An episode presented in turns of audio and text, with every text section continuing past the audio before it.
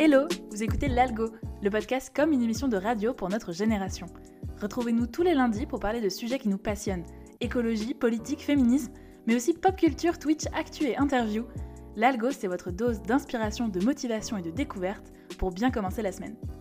Si vous aimez l'épisode, n'hésitez pas à nous le faire savoir en nous laissant un petit commentaire ou quelques étoiles. Ça nous aide vraiment à faire grandir le podcast et c'est toujours un plaisir d'avoir vos retours sur l'émission. N'oubliez pas que si vous voulez participer au podcast ou réagir à un de nos sujets, il suffit de nous envoyer un petit message écrit ou audio sur notre Instagram algo underscore podcast. Allez, je vous laisse avec l'épisode de la semaine. Bonne écoute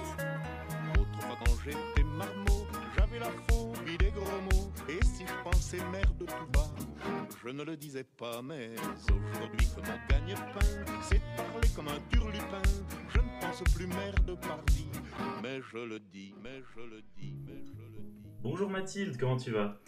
Salut Raph, eh ben, écoute, ça va très bien et toi? Eh ben écoute, ça va très bien.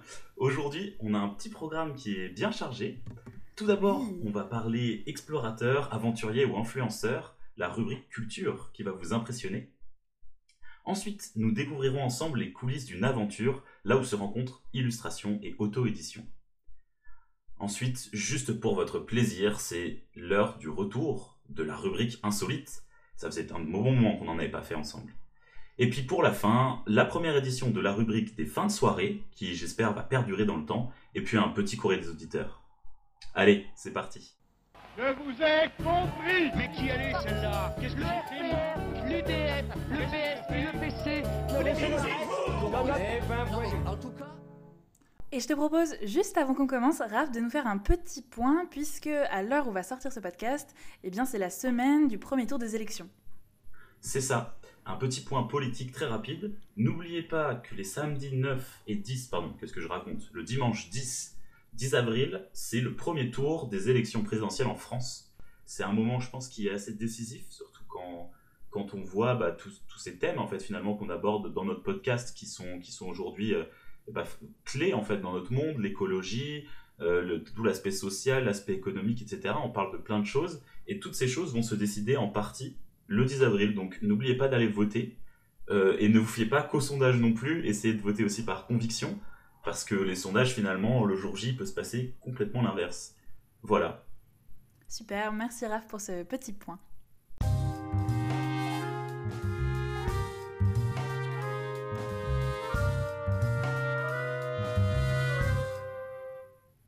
Et je te propose de commencer tout de suite avec la rubrique culture et euh, les artisans de demain. Alors, pour les présenter, entre reportage, aventure et influence, les artisans de demain se démarquent sur YouTube avec leurs vidéos de qualité incroyable et leurs aventures à l'autre bout du monde. Raph, est-ce que tu les connais? Eh ben, pas du tout. Pas du tout. Eh bien, je me demande si j'en avais pas déjà parlé dans la saison 1 de l'Algo. Alors, il y a très très très longtemps euh, en temps Algo, quoi. Mais euh, donc, en fait, c'est Camille Ilyes, et ce sont deux grands voyageurs qui parcourent les routes d'Afrique de l'Est, du Moyen-Orient et du Pakistan à bord de leur 4x4 aménagés pour rencontrer ceux qu'ils appellent les artisans de demain. Donc voilà, je ne sais plus trop si ça te parle, j'ai peut-être déjà Et bien sûr, bien sûr que ça me parle. Je me souviens, tu avais lu un blog d'eux sur leur manière de voyager, si je dis pas de conneries.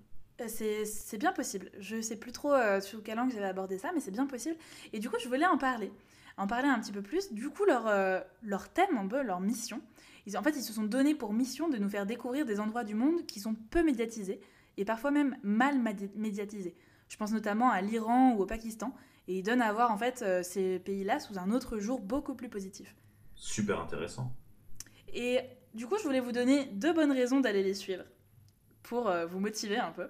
La première, c'était pour la qualité de leurs vidéos et leur storytelling. Chaque vidéo est super bien amenée, bien montée, bien écrite, et puis c'est un moment assez doux, plutôt intéressant, et on en prend plein les yeux parce que vraiment la qualité de l'image est folle, et c'est des paysages qui sont incroyables, qui sont vraiment dans des endroits euh, qu'on n'a pas l'habitude de voir. Et la deuxième raison, c'était leur positionnement, parce qu'ils se positionnent en fait entre reporters, un reporter, tu vois, qui va aller interviewer des gens, comprendre leur mode de vie, leurs ambitions, et entre les influenceurs. Donc euh, par influenceur, en fait, euh, j'entends ceux qui nous amènent dans les coulisses de leurs aventures et on s'attache à eux, tu vois, par leur image, parce, que, parce qu'ils renvoient, etc. Et euh, d'ailleurs, ils ont récemment ouvert un Patreon qui fonctionne assez bien et je fais partie de leurs contributeurs.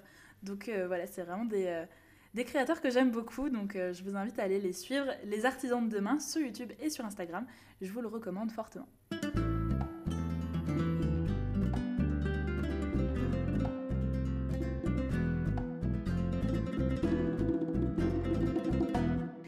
Et en parlant de Patreon, c'est la transition parfaite pour euh, vous parler du nouveau projet que je lance en, en collaboration avec une amie qu'on connaît bien, Elodie. Si tu passes par là, on te fait un gros bisou.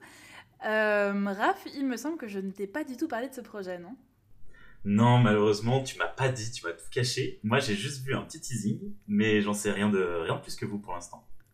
Alors du coup, ce qu'il faut savoir, c'est que Elodie, elle développe un univers complet depuis déjà très longtemps. C'est un univers de médiéval fantasy, et quand je dis qu'elle développe tout l'univers, c'est vraiment tout de l'histoire jusqu'à la géographie, la topographie, les cultures, la météo. Bref, c'est un truc assez huge, quoi. Et euh, c'est vraiment un, gros taf. Et puis de mon côté, moi j'ai toujours été passionnée de bande dessinée, j'adore raconter des histoires avec des personnages, j'en avais déjà fait plusieurs dans un cadre plutôt familial, etc. Et j'étais super fascinée par le projet d'Elodie, et c'est un peu par hasard que je lui ai dit, bah vas-y on crée une BD euh, avec une histoire qui se passe dans ton univers. Et elle a été grave chaud, quoi. Et du coup, euh, le projet a grandi, oh, on s'est grave emballé. Et, euh, et, ouais, du coup, euh, on s'est dit qu'on avait envie de faire les choses bien. Du coup, on a commencé à se renseigner un peu sur les techniques, l'auto-édition, etc. Parce qu'en fait, on n'y connaissait vraiment rien, tu vois. Et puis c'est là qu'on s'est dit qu'on allait créer non pas juste une bande dessinée basée sur son univers, mais complètement une aventure en fait. Et donc en fait le projet, c'est de documenter tout notre process, de l'écriture du scénario à la création des personnages, en passant par l'auto-édition, la création d'un univers, puis qui soulève plein de questions, tu vois. Est-ce qu'on doit payer des impôts? Comment est-ce qu'on peut euh, éditer un livre? Mais aussi comment est-ce qu'on crée des personnages qui sont attachants, etc. Et l'idée, c'est de créer toute une expérience complète et de documenter notre travail de recherche et de création. Et bah dis donc. Et euh, ouais, voilà, donc c'est un peu ça c'est un peu ça l'idée. Et puis euh, donc pour pousser un peu le truc, en fait, on s'est dit qu'on allait avoir besoin de financement. Euh, forcément, tu sais, pour imprimer toutes les bandes dessinées, parce qu'on aimerait bien un bel objet physique. Et du coup, euh, on hésitait, tu sais, entre une cagnotte Ulule, donc tu sais, où les gens mettent dessus et euh, à la fin ils reçoivent une, bande dessinée, ou un Patreon. Et un Patreon, en fait, c'est une histoire d'abonnement, tu vois. Tu, connais Patreon, j'imagine? Oui, tout à fait. Et du coup, voilà, je, on, va, on va partir sur un, Patreon où les gens pourront s'abonner donc à, notre projet.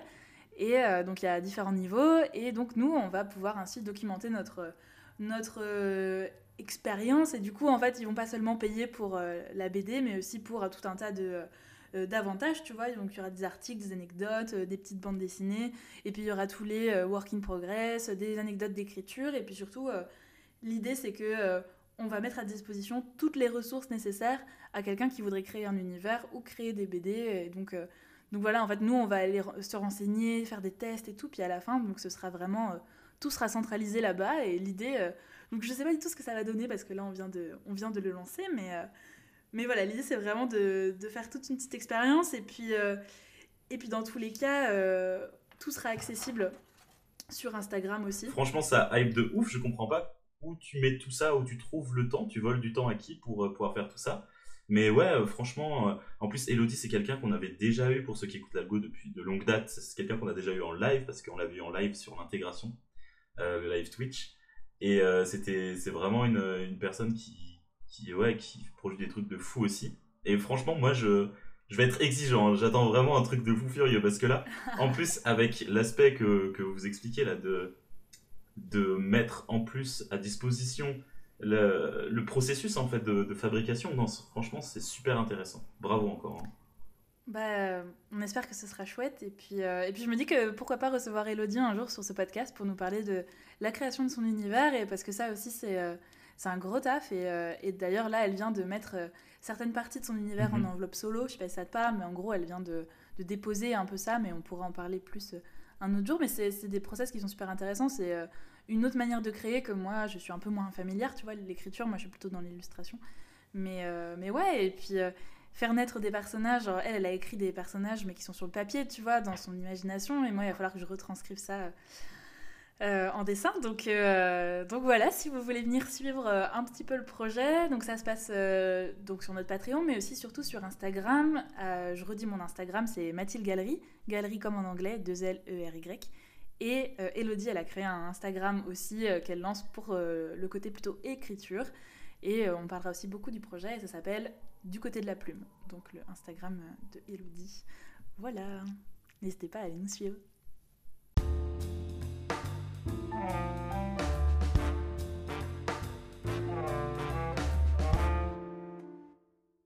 Alors aujourd'hui, j'ai envie de, vous emmener avec moi et de vous raconter une petite aventure qui m'est arrivée lors d'un soir tout à fait banal.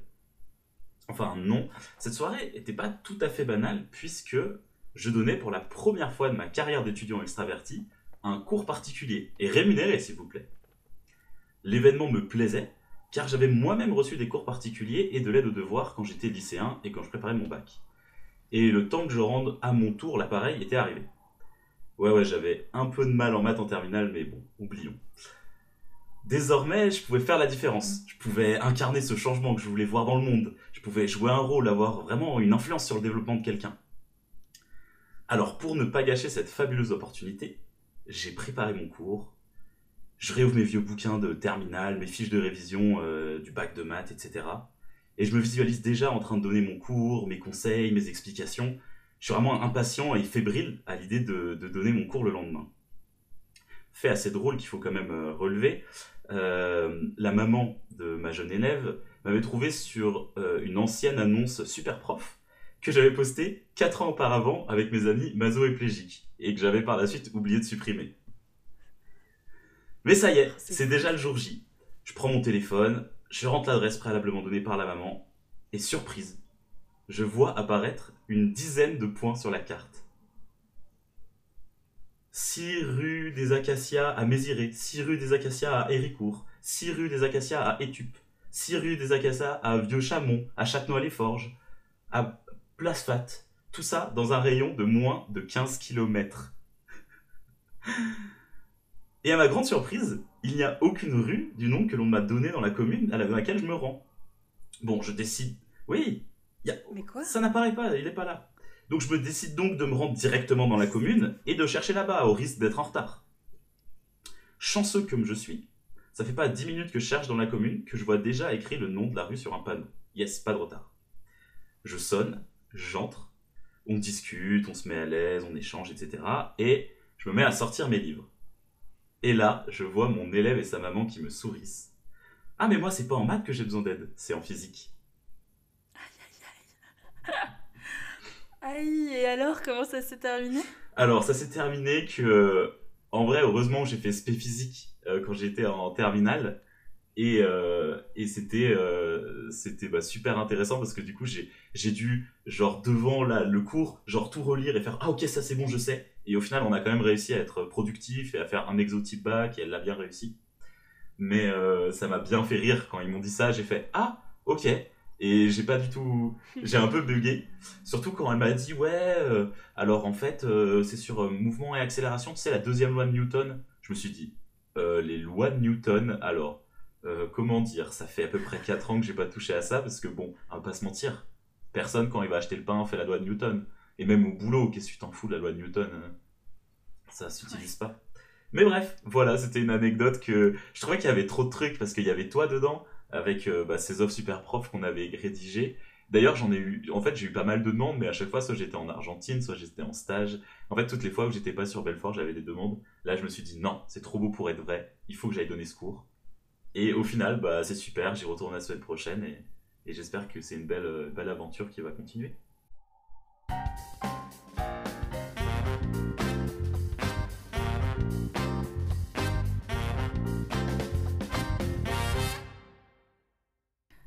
Raph, dis-moi, est-ce que ça t'arrive parfois de manquer de temps pour faire les tâches ménagères? Parfois euh, Tu veux dire tout le temps, je crois.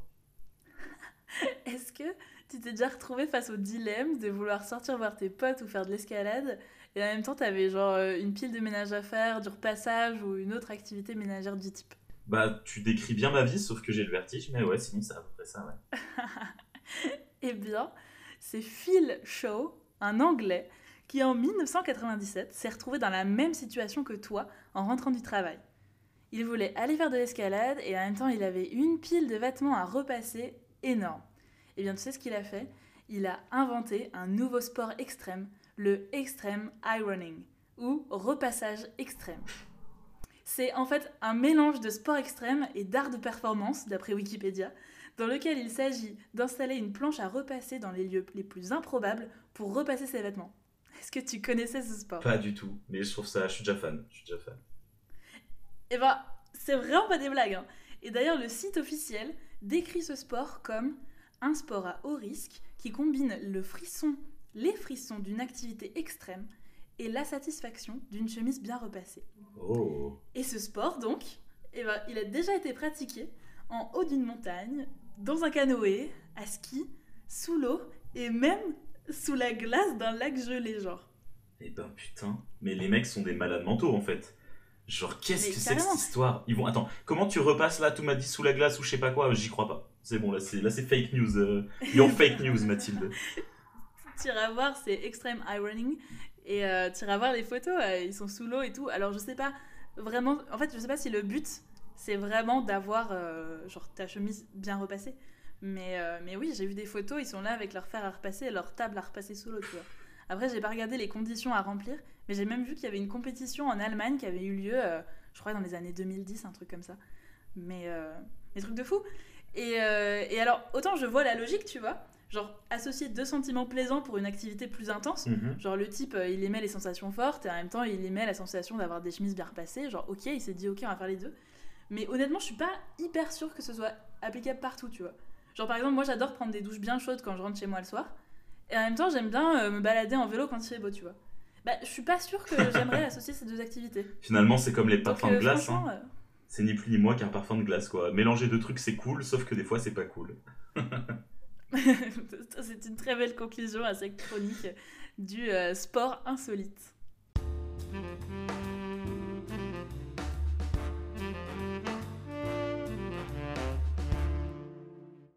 Et c'est encore à toi de parler Mathilde. J'ai l'impression que c'est surtout toi qui parles dans cet épisode. Tu dois nous parler, je crois, de la première édition de la rubrique des fins de soirée. Oui, la rubrique des fins de soirée. Ok. C'est une nouvelle rubrique que nous allons inaugurer aujourd'hui dans cet épisode de l'Algo. Alors il est 3h du matin, on est jeudi soir et tout le monde a quitté la soirée. Tout le monde ou presque, puisque on est encore là, vous et nous, vous qui nous écoutez et nous, assis dans un petit canapé, en train tranquillement de profiter de ce moment tranquille et surtout prêt à refaire le monde. Bienvenue dans la chronique des fins de soirée. Et aujourd'hui, j'ai envie de vous parler d'un syndrome que je vois beaucoup en ce moment et dont on parle beaucoup. Je l'ai appelé le syndrome du futur flou. J'ai beaucoup d'amis et d'amis d'amis qui parlent d'une fait de ne pas se reconnaître dans le monde de l'entreprise actuelle. Parfois, ça s'accompagne d'inquiétudes sur le futur et bien souvent, c'est beaucoup de questions qui reviennent sur ce que l'on veut vraiment faire. Est-ce qu'on peut allier passion et argent, par exemple? Quelle est notre vraie place? Et j'en passe. Et la question que je me pose, moi, c'est est-ce que c'est une question d'âge? On est dans une période où on doit faire des choix, on vient de terminer nos études, ou on va terminer nos études, et euh, forcément, c'est un peu flippant de faire des choix sur notre avenir. Est-ce que c'est donc normal, classique, attendu? Ou bien est-ce que c'est une question de génération? Est-ce que notre génération rentre moins bien dans le moule prévu par la société? Et parfois, je me demande si- aussi si c'est pas nos études qui sont un peu en décalage avec le monde actuel. Donc voilà, c'est des petites réflexions Mhm. auxquelles je pensais. Raph, euh, je, je- je serais curieuse d'avoir ton avis là-dessus et euh, ton ressenti sur, euh, sur tout ça. Eh ben, écoute, déjà, ce que je peux te dire, c'est que cette chronique, moi, je lui vois des jours, mais incroyables. La, la fin de soirée, enfin, moi, c'est, c'est toute ma vie, la fin de soirée. Jamais, je sais pas vous si vous avez sentiment, mais jamais j'ai envie d'aller me coucher juste pour voir ce qui se passe jusqu'au bout de la soirée. Et là, j'ai trop envie de parler avec toi de, ouais, de ces projets de futur, tout simplement. Moi, je suis trop d'accord. Là, j'ai eu une discussion, c'est trop marrant. Hier, j'ai eu une discussion avec mes parents. Je leur ai peut-être dit, euh, j'ai essayé de tâter le terrain un petit peu, je leur ai peut-être dit que je me mettrais peut-être à mon compte, à la rentrée, etc. Je suis allé voir un petit peu euh, ce qu'ils ce qu'ils en pensaient, tu vois, si je leur disais ça. Euh, j'ai découvert que bah, ma mère, elle était en mode, tu feras attention quand même. Euh, c'est pas parce que t'as fait six mois en entreprise que euh, toutes les entreprises sont comme ça, tu sais, c'est normal, etc. Sauf que moi, je me reconnais vraiment pas en entreprise. Je me, bah oui, j'y suis parce que voilà, je pense que j'ai, je peux facilement re- revêtir un masque social et m'adapter à l'environnement dans lequel je suis. Mais en fait, j'ai pas envie de passer ma vie à fake quelqu'un que je suis pas du tout. Et euh, même si je peux le faire, et que c'est un peu égoïste dans le sens où je pense qu'il y a des millions de personnes qui font ça chaque jour pour exister, et que ça fait peut-être partie des compromis qu'il faut faire dans la vie. Finalement, en fait, moi, j'ai pas du tout envie de le faire. Ce compromis, c'est peut-être très égoïste, très privilégié. Mais voilà, je me pose des vraies questions et je me dis, ça se trouve, si tout le monde était un peu plus soi-même, est-ce que, est-ce que ça serait pas plus sain aussi? Est-ce qu'il faut pas voilà, faire des choses? Bon, là je déblatère un peu à voix haute, hein, je, suis désolé, je te laisse pas trop réagir. Mais, euh, mais voilà, voilà ce que tu m'as inspiré. Là j'ai juste envie de prendre bah, une croc, d'aller m'installer dans un canapé bien moelleux, petite, euh, petit pet sur la main droite, petite bière sur la main gauche, et discuter. Voilà. mais c'est l'objectif de cette chronique complètement. Et euh, mais vraiment, tu vois, c'était une question que je me posais parce que bah, nous, évidemment, on a ce genre de réflexion et puis on a déjà discuté un peu ensemble. Mais, euh, mais j'ai l'impression que c'est quelque chose que je retrouve beaucoup dans les gens qui, euh, bah, qui ont fait les mêmes études que nous, mais, mais pas que. Et du coup, je me demandais, bah, c'était une question d'âge, est-ce que c'est normal d'être un peu perdu euh, quand on a notre âge, ou est-ce que c'est une question de génération Est-ce que notre génération est peut-être un peu différente, a envie d'autre chose peut-être? Qu'est-ce que t'en penses? Je pense que c'est sûrement le cas déjà, du fait qu'on est depuis tout petit, les réseaux sociaux, etc., on a aussi l'habitude de, de, voir beaucoup de choses à l'extérieur, tu vois. Peut-être qu'on on a tous, grâce aux séries Netflix, une idée de ouf de New York, et du coup, on a envie d'aller à New York. Tu vois ce que je veux dire? C'est une théorie que, je fais, hein, mais on est quand même toujours dans la curiosité d'autres choses. Du coup, on a peut-être moins l'habitude de se poser longtemps sur une seule chose, et c'est quand même ce qui est proposé en entreprise. La carrière, c'est quelque chose de, de, de, de, figé, de lent, de, oui, qui va pas du tout avec euh, le changement rapide de, choses. Et enfin, moi, je pense qu'il faut pas être non plus euh, trop euh, optimiste. Faut être réaliste un petit peu. Si aussi on a ces envies-là, c'est que on a le luxe entre guillemets de les avoir. C'est-à-dire qu'il y a une époque où peut-être il fallait plus faire rentrer d'argent pour faire vivre sa famille, et que maintenant on est quand même, euh, il y a quand même plus de classes moyennes qui, qui, peuvent avoir justement le, le, le, luxe de se poser cette question de qu'est-ce que je veux vraiment faire? Est-ce que, je, comme, ce que je veux donner comme sens à mon métier?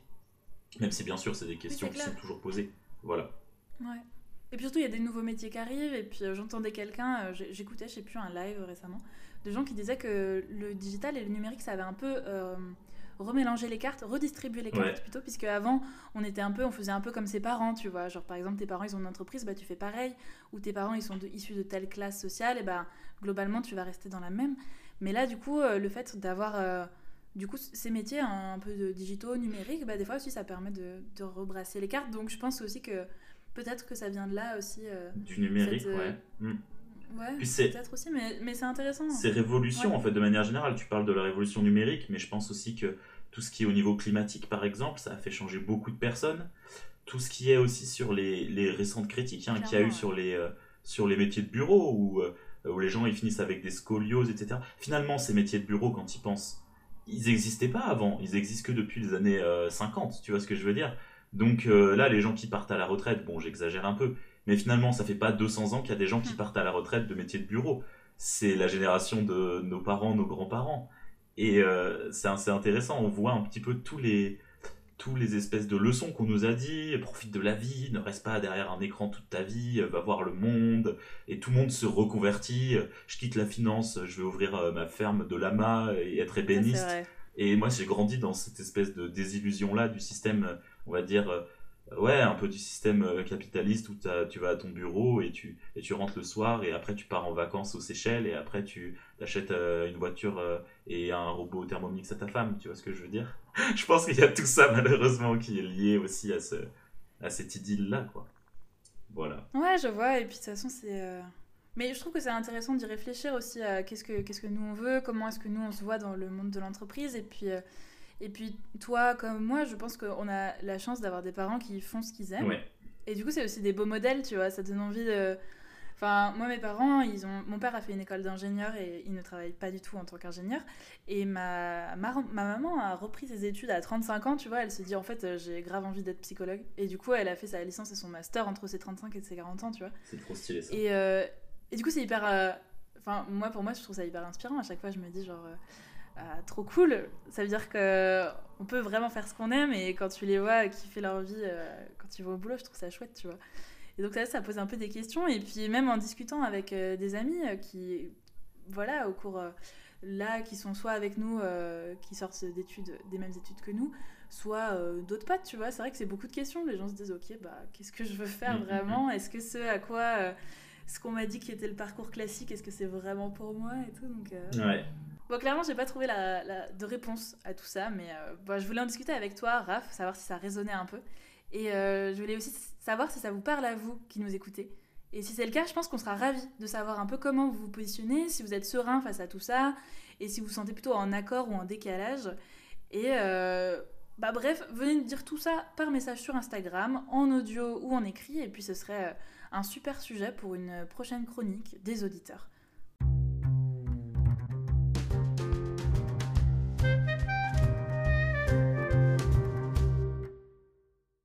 Bon, écoute Mathilde, on arrive à la fin de cet épisode. Juste avant bah, de vous dire au revoir, on a reçu un petit message, donc on va quand même ouvrir ensemble le courrier des auditeurs. J'ai hâte parce que je ne le, je ne le connais pas celui-là. Alors, je vais pas te dire qui m'a écrit, ça peut être intéressant que tu essayes de deviner. Mais euh, voilà, ouais, ça fait c'est quelqu'un euh, avec qui j'avais pas parlé depuis longtemps. Donc je, je te lis son message, c'est parti. Je vis depuis bientôt deux mois en Guinée équatoriale, petit pays d'Afrique au bord de l'Atlantique, entre le Gabon et le Cameroun. Évidemment, énorme choc culturel depuis mon arrivée. Tout est si différent de la France. On y parle espagnol, un petit peu français, mais surtout fang ou bubi, qui sont les langues ethniques des ethnies locales. Au-delà de cette nouvelle expérience, je rencontre tout de même quelques imprévus. Le principal, c'est un geste auquel nous sommes tous habitués. Tous les jours, et sans jamais se poser de questions, nous le faisons. Le matin en se préparant, à midi en faisant la vaisselle et le soir en se brossant les dents, ça marche. De quoi je parle? D'ouvrir un robinet. Est-ce que ça vous a déjà rendu heureux? Moi, jamais, jusqu'à ce que je débarque en Guinée. Pourtant, l'eau, on n'en manque pas. Situé au niveau de l'équateur, le climat est chaud et humide toute l'année. Quand il pleut, le ciel tombe littéralement sur ta tête pendant une trentaine de minutes. L'eau, il y en a. Elle n'est juste pas toujours là où il faut, dans le réseau de la ville. J'habite dans la plus grande ville du pays. Les infrastructures et bâtiments sont plutôt en bon état. Pourtant, les coupures d'eau sont hebdomadaires. Parfois quelques minutes, parfois des heures, ou même plus de 24 heures. On ne sait jamais quand est-ce que ça va tomber, et surtout quand est-ce que ça va revenir. La première fois que ça m'est arrivé, je venais de prendre un minuscule avion à hélice non climatisé. Puis j'avais passé la journée sur un chantier sous 30 degrés. Plein de terre et de sable, j'avais qu'une hâte, rentrer chez moi et prendre une douche. Au moment d'ouvrir le robinet, rien. Grand moment de solitude. Depuis, je m'adapte. J'ai des réserves d'eau dans une dizaine de bouteilles sous le lavabo de la cuisine, deux bouteilles à la salle de bain pour me brosser les dents, et un seau avec un petit verre en plastique dedans pour prendre des douches. Bref, même si c'est parfois un peu compliqué, c'est aussi un retour direct à la réalité et un petit rappel de la bulle de, de confort dans laquelle nous vivons. Objectivement, je n'ai pas le droit de me plaindre. Déjà, ce n'est pas un besoin vital. L'eau n'est en théorie pas potable, question de bactéries et produits chimiques qui peuvent s'y trouver. C'est juste pour moi une question d'hygiène et de confort. J'ai aussi les moyens de m'acheter de l'eau minérale, ce n'est clairement pas le cas de tout le monde ici. Ensuite, j'ai 25 ans. Toutes ces années, j'ai eu la chance de vivre dans 6 pays différents et n'ai jamais trouvé à me préoccuper de ce qui pourrait bien se passer quand j'ouvrirai le robinet. Totalement impensable pour beaucoup de personnes pour qui l'accès à l'eau est encore aujourd'hui le principal problème quand ils se lèvent chaque matin. Et puis en vrai, je m'en sors plutôt bien en Guinée. Je suis logé dans un appart équipé d'une pompe hydraulique, ce qui est le cas de quelques bâtiments dans la ville. Quand il n'y a plus d'eau dans la ville et plus d'eau dans le puits, je n'ai plus d'eau. Ça peut m'arriver trois ou quatre fois par semaine, mais j'ai au moins cette double sécurité que beaucoup de Guinéens n'ont pas. Le réseau urbain est juste chaotique. Au final, vivre au rythme de l'eau permet de se satisfaire d'un rien. Je suis parfois si heureux de voir de l'eau qui coule que quand j'ouvre le robinet, c'est fantastique. Puis, grâce à un entraînement rigoureux, je peux vous dire qu'un demi-seau d'eau est suffisant pour prendre une douche. Il n'y a pas de petite économie. Voilà ce courrier des auditeurs que j'ai trouvé bah, fabuleux et que donc, je remercie la personne qui l'a écrit. La personne qui l'a écrit, est-ce que tu as une petite idée en tête? Oui, je pense que c'est Kir, Thomas. Exactement, c'est Thomas avec Assis Kier qui nous a écrit cette lettre depuis la Nouvelle-Guinée. Eh ben merci. Merci vraiment. à lui. Ouais, je trouve ça génial et puis c'est toujours, euh, euh, c'est peut-être très politiquement correct ce que je vais dire, mais c'est toujours cool, je pense, de nous rappeler euh, bah, que finalement on a ce confort et puis surtout là dans l'algo, des fois on débat de trucs. Là, tu as l'heure parlé de futur et tout, de tout ça, mais c'est clair que c'est des questions de privilégiés et quand t'as ton principal euh, ta principale source de questions ou centre d'intérêt, c'est est-ce que l'eau va sortir de mon robinet Bah, c'est clair que c'est pas. Tu revois un peu tes priorités, quoi. Donc sûr. merci pour ce super courrier des auditeurs. Merci pour ce courrier des auditeurs. Merci à vous toutes et vous tous qui nous suivez. On vous souhaite une très bonne soirée et on se retrouve la semaine prochaine. À la semaine prochaine. L'eau n'a pas fini de couler. Je vois encore les traces des colonies. Là, je vis un boulet. Si tu veux voir ce que je traîne, viens follow me. Donc, je fais la timide le jour, le soir, elle fait la folle lit. Je prends mon envol comme un oiseau, je laisse ceux qui se colonient. Aller-retour en affaires, je plus trop dans les économies. Flosser et poumon noir, le cœur lourd et l'esprit endolori. Plus mes poches s'épaississent, plus les jaloux perdent des calories. J'écris des images où tout est noir quand je colorie.